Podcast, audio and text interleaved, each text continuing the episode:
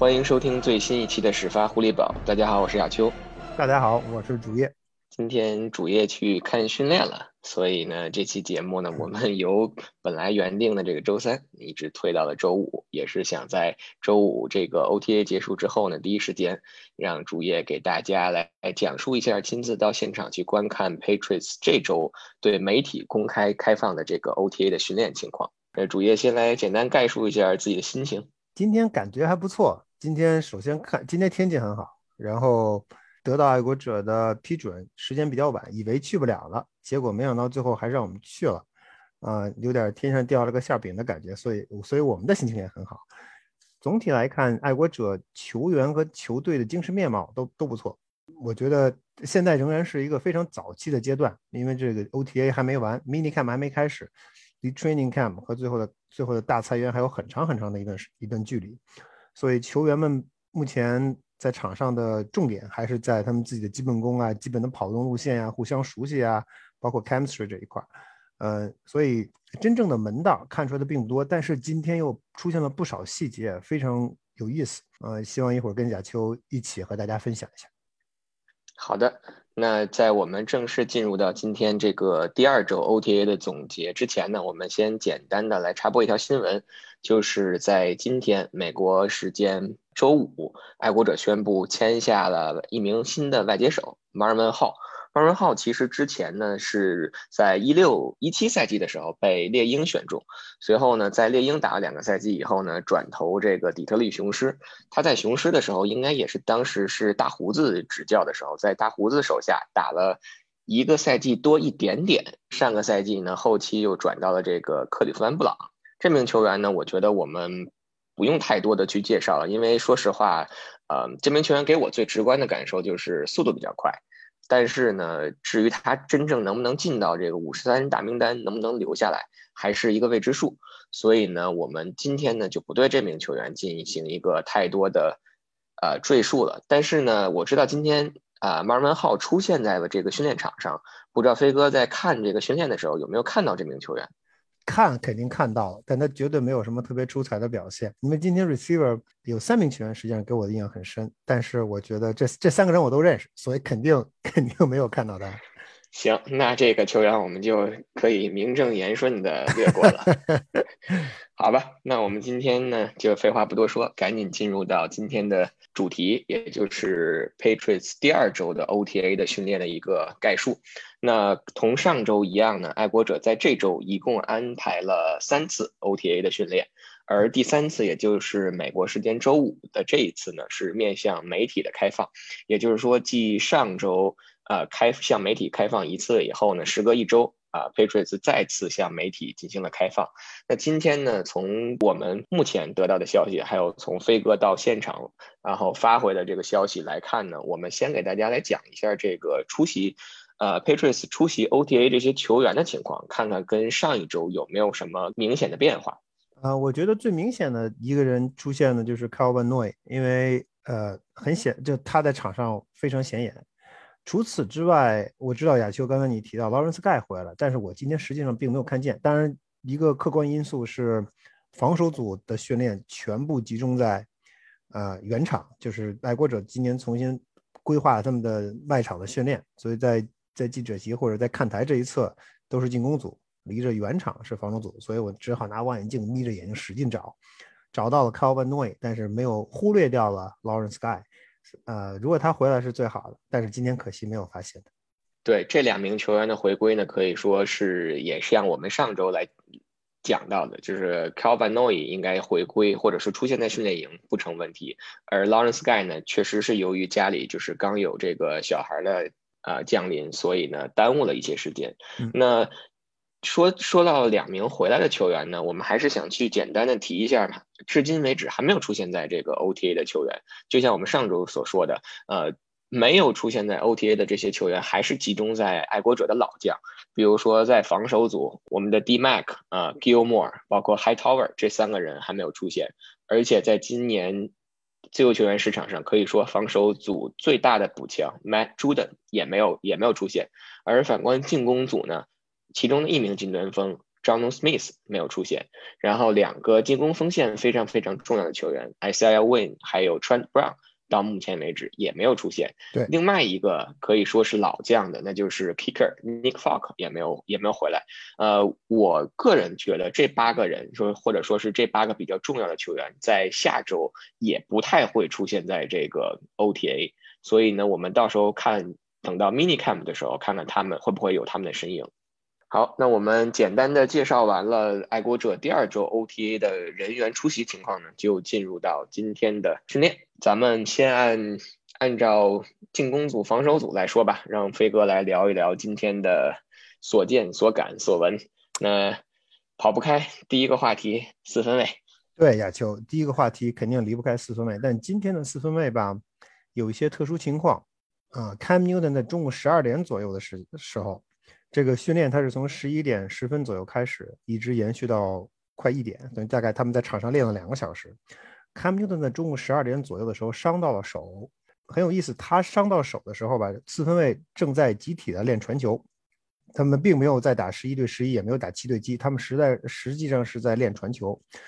在练传球的时候，他把球接过来，然后紧接着我看得很清楚，他把球往地上一扔，然后我还在觉得，哎，什么情况？他这是对谁不满吗？然后就没有太在意，然后他就走到一边去了。因为以前在训练中很有可能会出现这种情况，比如说球员有点什么问题需要跟教练沟通，临时退场，这是可这是很常见的事情。但是他一走，他就没有再回来，他就一直在场边待着，一直在场边待着。这个开始大家都没有在意，但很快就很显眼了，因为他很高的个子，然后场上四四个四分位的位置，四个四分的传球的传球的点都已经被。被啊泡呃塑料泡沫被那个 pad 都已经圈好了，结果他那个位置是空的，然后他一个人在边上跟队医聊，跟队医的反复的在说话，在聊天然后这时候大家包括我在内就意识到有什么情况不对，然后开始望望眼睛看，能够看到他在向队医指说，我自己的右手右手的食指跟中指中间的在手掌上，就是在在在拇指跟食指这个连线的这个位置。他一直用手在指的这个位置，就是说他的意思好像说我这个地方疼，在是是在手，他用指着手背这个位置，说一直在说我这个地方疼，然后还能看到他在试图活动自己的食指，在互动试图活动自己的中指，拇指看上去没有什么太大问题，但是那两个手指好像似乎有点疼，这是右手。我看他扶着右手说疼，然后好像他也在指左手，但不太确定他是他的意思是说，你看我左手就不疼，还是说我左手也疼？但他的右手肯定是有问题。他在离开队医，跟队医结束了第一次对话之后，走向 McDaniel's，用左手拿着橄榄球，他的右手一直没有碰球。他用左手拎着橄榄拎着橄榄球走了两步，把球一扔，然后 That's it。这从大概十二点十分左右。因为我看着表，所以我知道大概在十二点十分左右，这是最后一次碰橄榄球，一直到全队训练在十二点五十五分结束，整个后边这四十五分钟的训练，Cam Newton 一直在场边站，没有在触球，没有进行任何触球训练，甚至都没有进行跑位的训练，所以不知道他的伤势到底怎么样，不知道这个伤会不会对他的休赛期的准备工作有什么影响。但是目前来看，今天这可能是一个，呃，这对爱国者来说不是一个很好的消息，对 Cam Newton 来说也是如此。刚才我简单的看了一下新闻，应该说是从这个 Boston Herald 这个 Cragen 的这个消息来看，就是爱国者这边说他的手应该是没有 broken，就是没有骨裂、没有骨折，但是呢，还可能要进一步的去找一些片子，然后去去诊断一下到底是怎么回事儿。我当时就十二点左右的时候，我就觉得有什么不对劲，天有不测，我就打了打了个喷嚏，然后飞哥这边微信就过来了，跟我说 Cam Newton 挂了。那当时你看到他是怎么伤的吗？他是因为按理说是不应该有人去去没有去撞对他，我就刚才我说的亚秋，他们在受伤那一刹那，他们没有进行对抗，没有进行七对七，没有进行十一对十一的对抗。他完完全全是四分卫拿着球，就他拿着球在手里。当然，我不确定是不是之前他已经受伤了，他扔他在带伤坚持训练，然后到那一刻他实在撑不住了，把球一扔，存在这种可能性。但是至少在我看到的，在我在我目力所及的这个这个时间区间和空间区间内，我看到的就是 Cam Newton 把球拿过来，然后传了一下，然后再把球捡起来，把球往地上一扔就不打了。所以呃很难讲他是他是因为什么原因啊？亚秋，你刚才说了一点，就是现在这个这次训练是 on on pad 的，就没有不能无甲训练，球员就穿着球衣，没有皮甲，所以是不能有身身体接触的，就是这是一般的球员都是如此。呃，四分卫本身是穿着红色衣服的，所有在 NFL 的比在 NFL 训练当中穿着红色衣服的球员是免接触的，就是你谁都不能碰的，你可能能拍个屁股啊，拍个头盔啊，但是是绝对不能跟那有真正的身体接触的，所以他他不会是在身体接触或者对抗当中出现的伤病。那至于他是怎么受伤的，我们就不得而知了。但是目前来看。根据他后来的表现，他第一，他没有退场，这个很很微妙。因为他如果伤伤情很重的话，其实他可能就应该退场，但是他没有退，这可能是 Newton 的自己的性格使然。但是可以看出他伤的并不轻，因为从那一时刻开始到训练结束，他虽然一直在场上站着，但是没有再出球。啊，没有再出球就意味着要么他可能会疼，要么他不想让大家看到他伤势到他伤的到底有多严重。呃，我的理解是他之所以不愿意让大家看到他伤的有多严重。从另外一个角度上，你也可以理解成，他可能自己自我感觉不是特别好，还是希望等待我们等待进一步的那个检查结果吧。看，希望他的这个手没有没有大碍。然后，但我感觉至少下周的最后一周的这个 OTA 的四次训练，他应该不太不太会出来了，就是不太乐观了。我们等等看到时候，如果我们可以去 Mini Camp 的时候，看看他能不能复出吧。对下周的 mini camp 亚秋，我觉得是一个很重要的一个，对咱们来说是一个很重要的观察点。因为爱国者本身，呃，在这在这一期间，他不会发布训练报告，所以你不知道他 New Newton 的就是训练状态是怎么样。你可能只能通过小道消息或者通过球队发布的照片来看。但是有了今天这一茬，他球队的照片恐怕会非常小心、非常仔细的控制信息，不会让你从中找到蛛丝马迹。下下周的 mini camp，如果我们能去的话，我们希望我们能去。我们能，如果我们能去的话，能看到第一手的资料，看到第一手的信息，我们可能能够，呃，更准确的来判断 Newton 就这个手伤对 Newton 休赛期的准备会到底会造成多么大的影响。那说完了 Newton，来说说 Newton 的直接竞争对手，或者是最大受益者（带引号的受益者 ）Mike Jones 吧。这个今天到现场去看 Mike Jones 表现怎么样？这个这个问题比较难回答，因为为什么这么说呢？因为 Mike Jones 今天其实打的也稀里哗啦，不是很好。那今天很明显的，哎，呃，多说一句，就是可以看出来，Patriots 对 Mike Jones 到底有多多大的器重。我为什么这么说？就是在整个过程当中，当四分卫在单练的时候，当四分卫在分开单练的时候，比如说四分卫在各自找自己的 target，要么是 receiver，要么是 assistant coach，在传进行传接球训练的时候。Josh McDaniels 一直在跟 Mac Jones 站在一起，从头到尾没有一刻分开，从头站到尾，一直在跟 Mac，一直在跟 Jones 说，你该这样，你该那样。Cam Newton 都没有这个待遇，Cam Newton 实际上自己在一边，自己在一边训练，包括 CDM 和还有还有 Hoyer，可以看出来，Josh McDaniels 对 Mac Jones 非常喜欢，而且花了很大很大很大的精力在调教 Mac Jones，但是。麦克中今天表现非常不好，我知为什么这么说？我可以举几个例子。第一个例子是，他第一他传球今天手感好像一般，他的传球有几个球传的有点大，当然这个不是主要问题，这个这个都会可都可能会出现。他的其实主要的问题就是他对 NFL 感觉他对 Pro Football 的传球的时间和空间感，目前不是掌握的特别理想。呃，在十一对十一对抗的时候。什么叫十一对十一对抗？就是有有 O line，有 D line，整个进攻组跟防守组完全是啊满员的在场上。因为我们大家知道有一个叫七对七的对抗，一个十一对十一的对抗。七对七的对抗实际上不是一个真正的对抗，因为你没有 O line，你没有 O line，防守方没有 D line，所以完全是 receiver 撒欢跑出去后就是就就就比拼 coverage 或者是啊 route running。十一对十一的时候，quarterback 是要 face 是是要面对 pressure。七对七的时候，quarterback 实际上某种程度上是没有 pressure。你只需要找找对的人传对的找对路线传对球就可以了。但是十一对十一的时候，你实际上是有 pressure 的。今天 Mac Jones 在面对 pressure 的时候表现的非常不好，啊，不好到什么程度？他如果我没记错的话，他都没有传出一记就是 downstream 的传球，就是没有一没有传出一个呃正正儿八经的像模像样的中远距离的传球。他试过，但是失败。然后同时。他基本上今天完成的传球，在十一对十一的对抗当中完成传球全是 check down，也就是说他他看远处，哎不行传不过去，中间呃也不行怎么办？哎，今跟前有一个人，基本上就是 J J Taylor 在中间，因为他是小个子的小跑位，跑跑出去一扯边球就给他，跑出去一扯边球就给他，或者是 Jacob Johnson 啊，而且今天 Mac Jones 还有两次在传球的时候没有传好，一次几乎被 Calvin Noy 超截，还有一次被 tip 了，然后呃 receiver receiver 实际上把球打掉了啊，所以这两这这个他在十一对十一的对抗当中表现实际上是不敢恭维。啊，然后还有一个一点呢，就是他在他们实际上在练 quarterback draw back，quarterback 拿球之后后撤七步 seven step draw back，然后 two step up，也就是说要躲开冲传两翼冲传冲四分卫，你要 step up to your pocket，在 pocket 里边往上走两步，闪开空档，闪开 pressure，得到传球的短暂的空间传球。Mac Jones 有一个问题，他不爱上步，这个在比赛当中，在这个训练中显示的非常明显。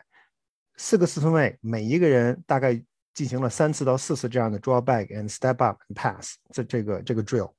所有的人，另外三名四分卫 Cam Newton 啊 Hoyer 和 C M，我们不说这个球传的最后传的准不准，这个这个不是主要问题，主要问题在于他推拿球之后回身七步 draw back，然后往上上两步再传，这个过这个这个动作是不是连贯？这个动作他是不是有这个意识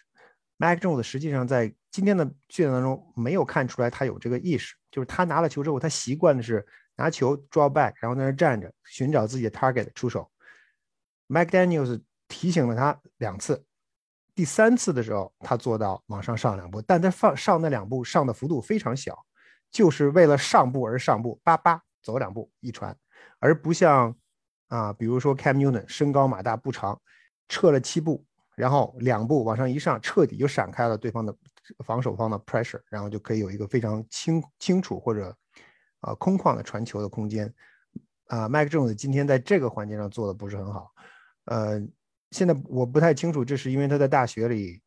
带过来的这种 tendency 使然，还是说还没有完全适应节奏，还是完全没有理没有完全理解 McDaniel's 这个这个这个这个训练的这个呃训练内容的含义。啊，因为我们以前你。大家如果看 Tom Brady 在在传球，作为一个 classic 这个 classic pocket quarterback，拿了球之后后撤，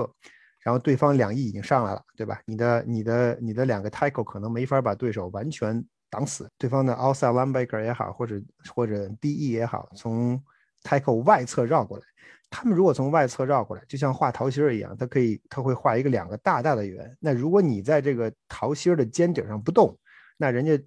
从两侧包抄过来的人就会刚好把你抓住，或者会影响你传球的视野和传球的路线。那你应该怎么做？你在这个尖顶站好，你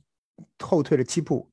站到那个尖顶上，然后你下一步怎么办？你只需要往上一二，往上上两步之后，你有了向前传球的 momentum，然后同时摆开了。摆脱了 pressure，然后就可以传球。Tom Brady 经常会在比赛中这么做，这是一个非常基本的动作，不是一个非常非常高深的一个一一个技战术，就是一个非常基本的一个作为一个 pocket passer 所应当具备的这么一种这么一种思维方式或者一种这样的一种习惯。但是他今天呃在在这个环节上做的非常不好。Mike Daniels 几次提醒他说：“你不能这样，你要怎么怎么样，怎么怎么样。”然后还是说他最后一次。有意识的往上走两步，但步伐很小。我觉得他本人可能还在慢慢适应。他可能原来在巴马的，他不需要这么做。你他的 O line 已经很不错了，然后同时他的 receiver 非常快，闪出了空当，他只需要拿球后撤七步回身传球就 OK OK 了。但是现在他在 Pro level，他在 NFL，虽然他有也有一条很不错的 O line，但是对方的 D line 也很不错。他已经不再面对的是 College level 的那种防守防守组了。所以，嗯，我觉得他对于。对于这个年轻球员来说，他有很多的东西需要适应，很多东西需要学习，所以这可能就是其中的一个方面。对于 Mac Jones，我想多说一句，就是今天从比赛当中，从今天从训练当中，我觉得可已经很很清楚能够看出来，就是 Mac Jones 是爱国者目前的第二号 quarterback，就 quarterback number two。为什么这么说？从 reps，我大概数了一下 rep，就是他在训练中的拿球的数量，在 Cam Newton 受伤之前，他的嗯，就是 Mac Jones 跟 Newton 的持球的数量基本上是相同的，就是差的不是特别多。当 Cam Newton 受伤了，退场了之后，这这时候训练进行了一半，后半段的这个就十一对十一的这种这个 rap，Mac Jones 明显拿球的机会要高于另外两名球员。所以从这点来看，嗯，他目前来说已经爬到了第二号四分卫的位置。如果不幸 Cam Newton 的手好不了的话，那开赛期开赛的时候，或者到休赛期啊，或者到进到我们进入进入 mini camp 进入 training camp 的时候，那谁能首发或者谁有可能首发，这个问题就就比较微妙。可以说，今天我们聊的都是一些非常非常干货的东西。大家如果感兴趣的话，其实刚才尤其是飞哥在讲 Mac Jones 这个传球习惯的时候，这一段可以反复的去听一下。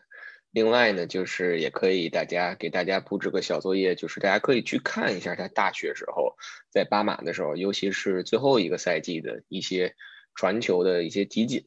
因为刚才飞哥除了提到他的这个脚步的问题，就是他 drop back 以后不太愿意去往上上两步以外，还提到了一个，就是最开始的时候，他有很多的传球都是 check down。这个问题其实，在他的大学的那个比赛集锦里的，如果大家仔细去看的话，也可以去发现，因为在巴马除了那两个顶尖的外接手 Devante Smith 还有那个 Jalen Waddle 以外，其实 Mac Jones 最爱找的就是他们的跑位 Najee Harris，而且。他找 Najee Harris 基本上全是 check down，而且有些时候他都不去看他的外接手有没有跑出这个跑出空位，直接就去 check down 去去找这个 Najee Harris 了。所以可能在这个问题上，确实也是他从大学带过来的一个习惯。我们也在之后的这个训练当中，然后再去密切的关注。对，亚秋，这个不是说 check down 有什么错误，check down 是可以的，你能够做到 check down 的。Check down 下来，找到你，找到一个合适的 receiver，或者找到你 running back，就传给他，完成一次进攻，这是完全可以。但是在训练当中，在你没有压力的情况下，你其实肯定显然，教练和队友更希望看到的是 quarterback quarterback 的拿球之后，找到自己跑正常 route 的 receiver，然后尝试给他传球，建立这样的互信。否则，你要是只在训练中也在练 check down 的话，那我觉得意思就没有那么大。那说完了我们最关心的这个四分卫，哎，对了，那我觉得咱们也就不用再去提这个 Stadium 了，因为毕竟在 Cam Newton 受伤，然后 Mac Jones 表现又不太好的情况下，Stadium 应该自然的就是表现最好的那个四分卫了。Stadium 今天表现的确实是非常非常好。我多说一句，就是他在找球员，他在找，他在他在，显然他对几名 receiver 的跑动路线非常熟悉。啊，尤其是 Jacoby Myers，他跟 Jacoby Myers 今天完成了可能是啊所有的队友当中两个小时训练当中最精彩的一次连线。呃，传球恰到好处，然后这个接球的接球也完完完整的把球接下来，甚至还能再继续跑出 touchdown，就是接球之后周围刚好跑到了马蹄形的中间。所以 Sam 今天表现的非常好。那我们就进入到进攻组吧。飞哥觉得今天在进攻组的这个训练当中，有没有哪一名球员或者是哪几名球员让你觉得表现特别的亮眼？今天总体欧烂在球在场上开路效果非常好。当然，当然，呃，我们不得不说，这是现在这是这是这没有没有真正对抗，因为你实际上不能有真正的身体接触。当然，球员还是可以互相把手搭在对方的身上这样接触，但是你不能有真正那种。应对应的冲撞，所以从欧兰在对低兰的开路对抗当中还是占据优势的。当然，这可能跟训练的性质有关。除此之外，我觉得有一名外接手表现的特别出色，他不是阿格罗尔，而是 Kendrick Bourne。以前我们在我们给他我们在给大家做过介绍，在爱国者刚刚把他签进来的时候做过介绍，说他速度奇快，然后说他身手比较敏捷，yard after catch 非常不错。今天在球场上，这个球员的特点显示的非常非常的明显，他。我都想象不出来，爱国者之前队内有哪名球员能够像他这么灵活，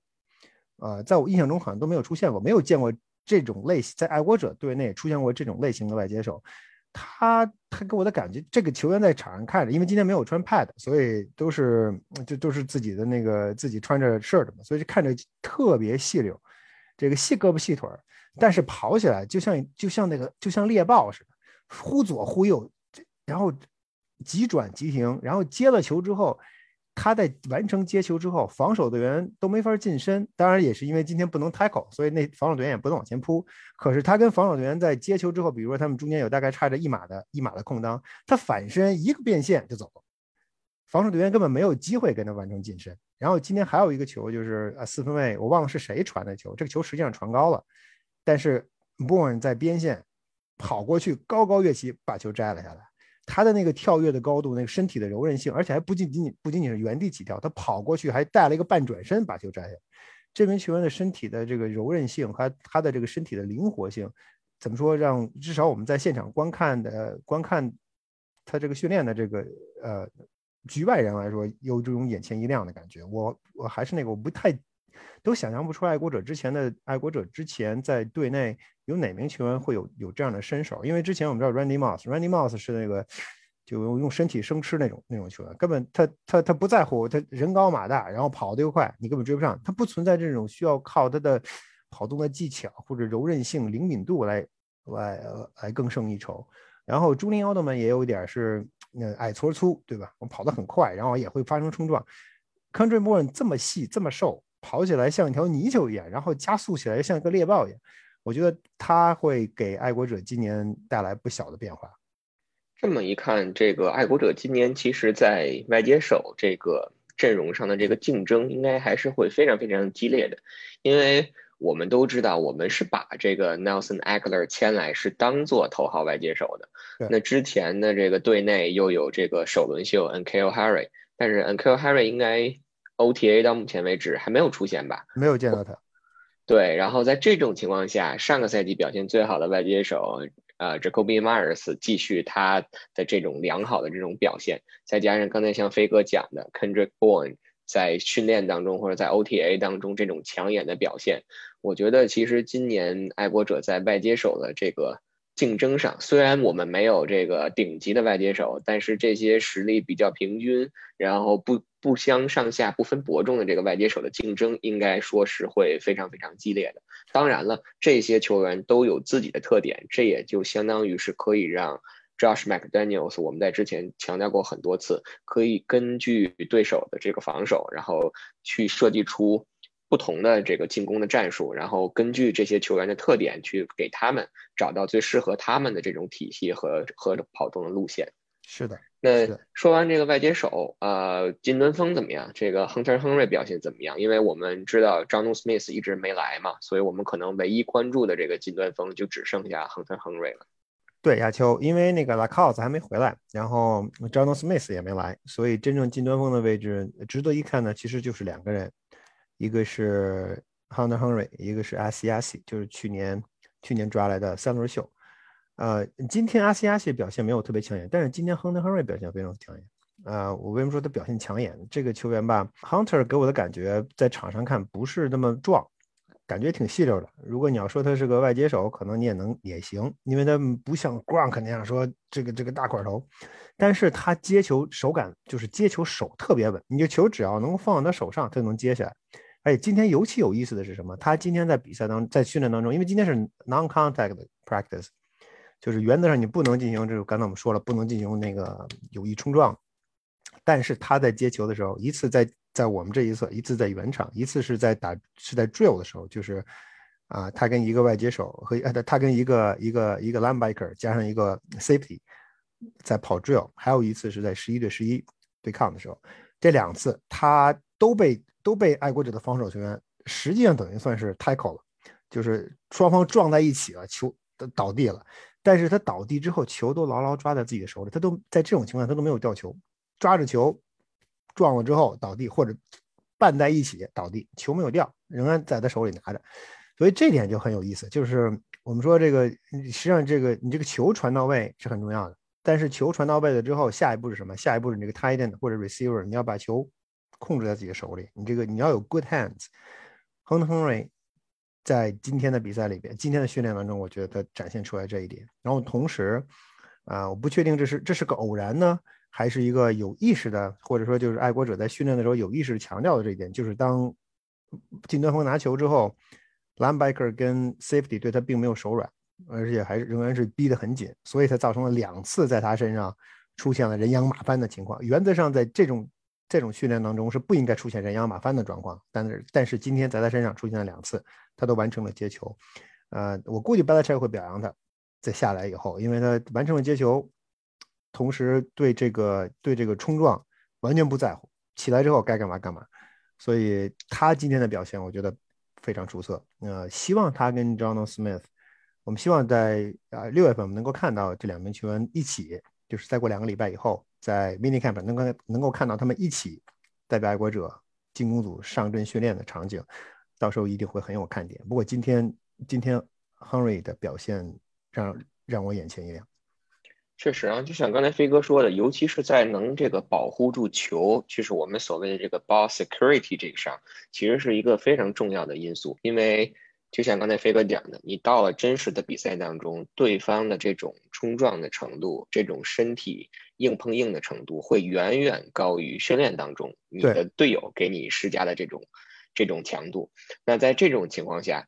如果你保护不好自己的球，很有可能是一个很漂亮的传球就变成了 incomplete pass。还有一种可能就是，如果你因为自己的身体冲撞倒地等等，没有保护好球，然后在在在球在空中，如果再有反弹呀什么一类的，如果被对手的防守队员拿走。或者被对手的防守队员抓住的话，那就又变成了一个超节，这就相当于是比 incomplete pass 更严重的一个结果。是的，所以我觉得 Hunter Henry 在 ball security 这上这个点，确实是一个我们之后会去更加去关注的一个点。因为其实我们之前在讲另外一个金南锋 John Smith 的时候，我们可能忘了说一个点，就是 John Smith 有一个最大的问题，就是他黄油手，他是有这个脱手的这个习惯的。如果大家去看他之前的这个比赛视频，所以呢，我觉得在这个问题上，可能这两个人也会形成一种相对来说的互补。所以我们会在之后的这个训练营啊，或者是在 mini camp 里，然后去更更加有针对性的去继续的观看这一点吧。对，然后我再多说一点，亚秋，嗯，Hunter Henry 这两年受伤病困扰的比较多，从今天从训练当当中的跑动。还有他对训练的投入，还有他在对在面对对抗时候的时候所表现出来的这个欲望来看，似乎伤病已经不是他的，已经不再困扰他了。好，那我们说完了进攻组，来聊聊这个防守组吧。因为其实大家应该都知道，在爱国者的这个训练当中，不管是平时准备比赛的这个每周的正常训练，还是说在休赛期的这种 OTA 啊、mini camp 也好，爱国者有一个习惯，爱国者的训练当中永远是防守组 dominate，也就是说防守组占据绝对的优势。那今天是不是防守组继续延续了他们这种统治的地位呢？今天百分之百防守组占据了绝对优势，都不是一般的优势。我就说，亚秋刚才我提到说，Stadium 传给 Jacoby 的那个球。是今天进攻组为数不多的亮点，这是因为防守组的表现太出色了。而且我多说一点，就今天从防守阵型上能够清楚的看出来，他们打的是三四，这个这已经这至少从今天的阵势阵势来看，看的已经非常清楚了。三名三名三名 O line 不断在调整，不断在换人，但是这个阵型已经非常清楚。而且招式乌舍仍然排在线外，就是他仍然站在外侧，我没有太。看到他在中间出现，所以他仍然是个，仍然他实际上打的是个外侧的外线位，但是他的位置已经变成了线位，他已经不再是不再是 end 了。所以乌舍未来，嗯，在爱国者防守组中中的地位或者位置到底是什么，还是我们需要继续关注的一点。但是今天来看，爱国者不断的把他在往啊往线后扯，而且今天他呃主要在在外侧比较多。同时，另外一名球员我觉得有点意思，就是 Chase Winovich。Chase Winovich 今天实际上打的也是线位，他也没有在站在线上，因为三四之后他的这个身材可能在线上就没有那么大的优势了。尽管我们知道他啊他在休赛期进行了增重，他可能想让自己更重一点、更胖一点，但是他在他的这个就算他再加了十五磅、加了十七磅，他恐怕也很难成为一个在 NFL 线上或者在三四里面非常合适的一个。一个 tackle 也好，或者是 end 也好，所以今天在训练当中，我看到的也是 window 位置，实际上也出现在了线后，或者是在打了一个外侧的 linebacker，outside linebacker。嗯，中间这个位置今天主力还是 Bentley，因为 Hightower 不在，所以仍然是八啊，Bentley 换成了八号，所以他很显眼在场上，因为是一个单号，所以 Bentley 一直在中间。呃，这样一个阵势，爱国者的防守组。把进攻组压制的非常的非常的怎么说？这个尤其在十一对十一的时候，进攻组的进攻欧兰几乎没占到什么便宜。因为今天我们要必须要说啊，就是 S R Win 不在，然后 Trim Brown 不在，所以这一左一右的两个 Tackle 全是替补。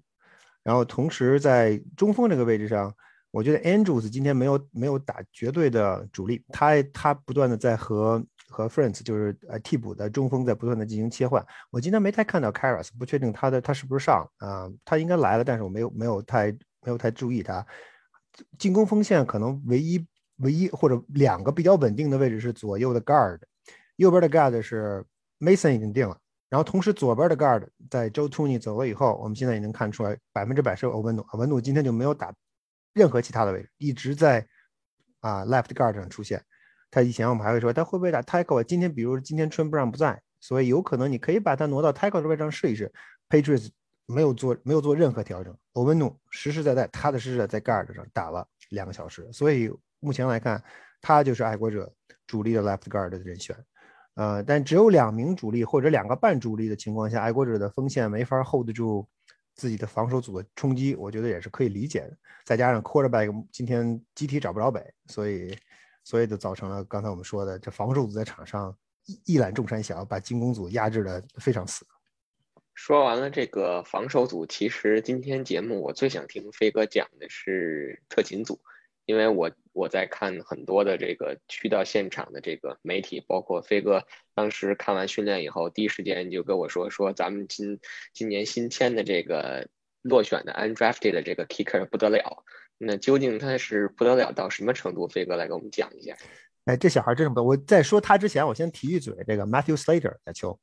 Slater，嗯，我们知道他今年，今年他想，他曾经说过他想退役的打算，在年初的时候，在上个赛季结束的时候。但是他是上周他回来了，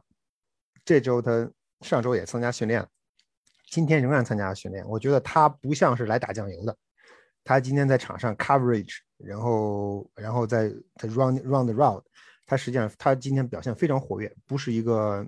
怎么讲，不是一个，不是一个说，哎，我就在在退休之前来跟大家告个别的这种心态，不是。我觉得他在精神上跟身体上可能已经做好了，至少在征战一年的准备。好，说完 Slater，我滴嘴，这个 Queen Morning，这个小孩是密西根来的。然后今天在比赛当中，今天在场上，开始我都没太在意他，因为他他太微不起眼。我不知道他是因为他穿着衣服，这衣服穿的不太好，因为他没把没把 jersey 放在裤子里，不知道他的这个 jersey 的原因还是怎么样。觉得这个小孩腿特别短，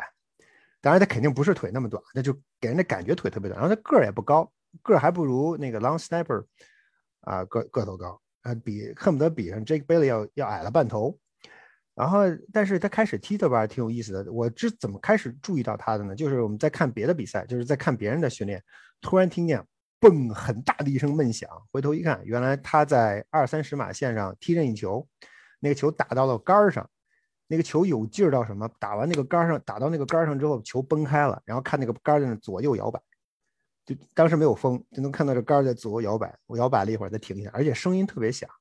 就就像球敲击到金属上的声音，声音特别响。哎，我说这个孩子有点意思。就我从那个时候开始就开始关注他，就开始时不时看他踢两脚球，踢两脚球。后来发现他的脚劲儿相当了得。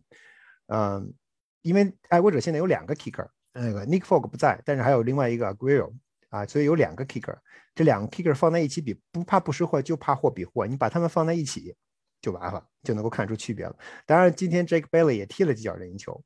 啊，但是 Bailey 的任意球主要就是我只要能踢进就行了，因为他的任务不是踢任意球。但他的任意球，比如说他的任意球飞起来，啪落进去了，OK。然后 Grill 上来踢也踢一脚落进去了，OK 也可以。然后现在轮到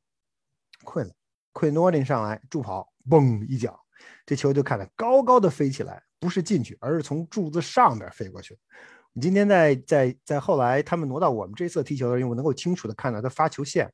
还有能够清楚的看到他的这个，就是他的场上的具体的 mark 是是多远。曾经有几个球，他大概是五十码左右的 field goal，就他在三十五码左右啊发球，在三十五码左右发球发出来加十七，基本上是五十码。他在五十在五十码的这个距离上踢的任意球，那个球不是进门，而是从门的上边飞过去，就能够踢得那么高。呃，相当让人震惊。这个脚，这个球一出去，俗话说的就是你你你不怕，就是你不知道是怎么回事，你只要看到它是一球，只要一离脚就知道有没有。这个球出去之后起得很高，劲儿很足，带着转儿飞过了飞过的球门的上沿。而不是说从两个柱子中间过去，所以他的这个腿劲儿是相当了得。我觉得，啊，我觉得 Nick Fok 回来之后会面临一个比较严峻的竞争的环境。当然，你可以说这是个 Rookie，他的心态怎么怎么样，你不知道。因为 Place Kicker 最重要的其实不是腿劲儿，Place Kicker 在 Belichick 看来最重要的是你的心态，你能不能在那种最关键的 ET 的那种状态下稳住自己的心情，能够让你的自己的脉搏保持长保持长速。踢掉，这才是最关键。你在训练当中能踢出个一百码的 field goal，也不能保证你在比赛当中能罚进一脚三十码的 field goal。所以这点是非常重要的，我们需要提出来。但是他的脚劲儿，呃，目前来说，在爱国者，咱们关注爱国者这么长时间，啊，好像还从来没有见过谁能踢的能把球踢得这么远过。嗯，所以我觉得他是一个很很很重要的一个今天很重要的一个发现，是一个很大的看点。我们希望他。在 training camp 或者是在 mini camp 吧，从希望两个礼拜的 mini camp 就能够看到一些，等 Nick Folk 回来之后，能够看他们三个之间的互相的竞争，能够看看这个小孩到底是个什么样的成色。嗯，最差最差，希望他能够被签到陪练组，签到 practice squad，而不是被其他球队挖走。呃，我我对他还是觉得挺看好的，至少至少这个今天的这个这个腿功让我们大开眼界。对，飞哥就是这点说的非常对，就是作为一个 kicker，可能你的这个脚力啊，你的这个腿功可能是你的基本功，但是可能在 b a l i c h e c k 看来，最重要的可能还是以这个心态的这个问题，尤其是在比赛场上，可能在尤其是可能第四节比赛临近结束前最关键的这一脚球，你的心态能不能处理好，或者说又是到了客场去，那就更复杂了。但是呢，我觉得至少这个小孩从飞哥今天讲。今天所表现出来的这个基本功至少是过硬的，所以呢，我们还是对他保有一些期待。因为从腿力或者从脚力的这个角度上来讲，从我们之前的歌神到上个赛季的这个真大腿这个 Nick Folk，这两个人其实腿力都都不是那么的好，尤其是 Nick Folk 五十码以上的任意球基本上就是不敢看，就是没眼去看的这种这种这种。如果没记错，他他上个赛季可能就罚进了两个。对上个赛季，每次咱们主场比赛前，我早到了以后，到这个媒体间去看这个 Nick Folk 去踢任意球。你记得我还给你拍视频吗？只要这个球码到五十码以外，根本就踢不进去，都没有人去防的时候，就足以见他的这个脚力有多差。是，但是呢，就是话说回来，就是刚才说到这个，说到这个 Kicker，呃，因为我们也知道，在上期节目当中，其实我们没有 cover 的一条新闻就是。之前曾经在爱国者效力过的，可以说也是超级碗的功臣 v a n Terry，这功勋的踢球手，在上个呃上个星期宣布退役了。那我们可能会在之后的节目当中，特意的来找。找一个时间来跟大家聊一聊爱国者到目前为止，从 v a n t e r y 到 Goskowski 再到 Nick Folk，我们来聊一聊爱国者的这个。再到，哎，再到 Queen Norton。再到 Queen Norton 是。对，然后我们聊一聊这 几个 Kicker，然后我们再来聊一聊，可能 Belichick 在选 Kicker 的时候最关心的点是什么？当然，去年的那个新那个新秀我们就不提了啊，那个就是一个败笔。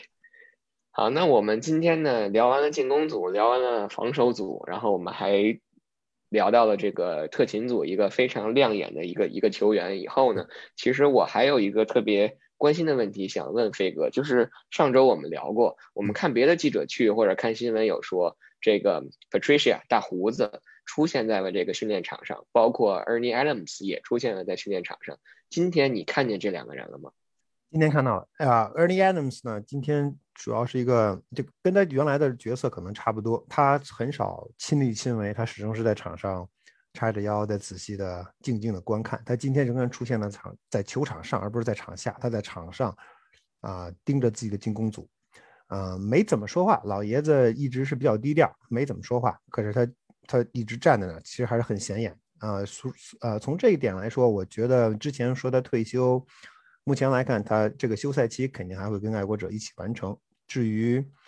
啊，至于常规赛开始之后或者季前赛开始之后，他是不是还在还会在爱国者的还会跟着爱国者南征北战，我觉得这还有待观察。但是在 OTA 我们看到老爷子的身影，这还是让人很欣慰。关于 Patricia，今天有点意思，因为第一次训练训练课咱没有去，所以只是通过这个别人的别的记者的信息了解到，说 Patricia 出现在场边 b e l c h 跟他聊天，可站在一起。今天的情况。有所区别。今天的情况，Patricia 在防守组，在防守组的训练当中，他是非常非常的投入的，就是他是非常，他是参与其中的，并没有说他在边上旁观。他和 Steve Belichick 还有 Gerald Mayo 三名三个教练一起在负责不同的位置。Patricia 在我，但我没有一直关注 Patricia，所以我不太清楚他是不是在在整个的训练当中。啊，换了组，比如说我今天，我现在现在负责 quarterback，一会儿我换换成了 safety。在我观察的这个，我为了两段时间注意观察这 Patricia，他的主要的焦点集中在了 defensive ends 上，也就是 Anderson，还有 Detroit Wise，啊，包括 outside linebacker。我今天看到 Josh u s h a 也在他的那个 group 里边，双方教练啊球员们在练习从两侧的往中间的包抄。嗯，在真正开始在防守开始，嗯，打十一对十一的时候，呃，倒是没有看到 Patricia 在场边布置防守组织该如何防。当时没有看到任何教练在场边布置防守组该如何防，因为我觉得十一对十一的那一刹那，可能大家的焦点还是在进攻组上，包括 Belichick 的焦点也是在进攻组上。嗯，所以，但是今天的 Patricia 在场上并不是一个旁观者的形形象出现，他实际上非常的。在在整个过程当中，他其实一个非常 involved、非常投入的一个状态。呃，之前在今天早上、昨天、昨天这个教练们接受记者采访的时候，有人问到 Jared Mayo，就是说说 Patricia 回来了，你们这个啊，你们这个有点微妙啊。但没啊，Mayo 给的回答实际上是非常中肯的。他说，嗯，Patricia 实际上是我的教练，对吧？就是是是 Mayo 的教练，他曾经在他曾经带过 Mayo，而且带了 Mayo 很长很长的时间，所以他对他非常信任。然后他说，双方之间没有任何沟通的问题，没有任何就是所谓的这个利益的这种瓜葛，而且觉得 Patricia 这在对足对橄榄球的认识、对防守体系的理解上，显然要高出很多人一筹。所以有 Patricia 在队内是一件是一件很好的事情。所以从今天的训练当中也能看出来，他参与了其中，但是他并没有起到，并没有啊作为。过去的那种防守总教练，就是 defensive coordinator 的角色出现，但是我仍然觉得这个再往前继续往前推进啊，就我们等到六月底、七月初、八月份，他在球队，他尤其在防守的这一块儿到底会以一个什么样的，他的最终定位或者一个什么样的角色？他会不会在场在场？他如果出现在 sideline，他如果在比赛开始时候他出现在场边，那他的位置或者他的这个这个这个这个地位就。有点微妙，就值得关注。他如果不出现在场边，他他坐在高处，比如他取代了 Ernie Adams 的位置，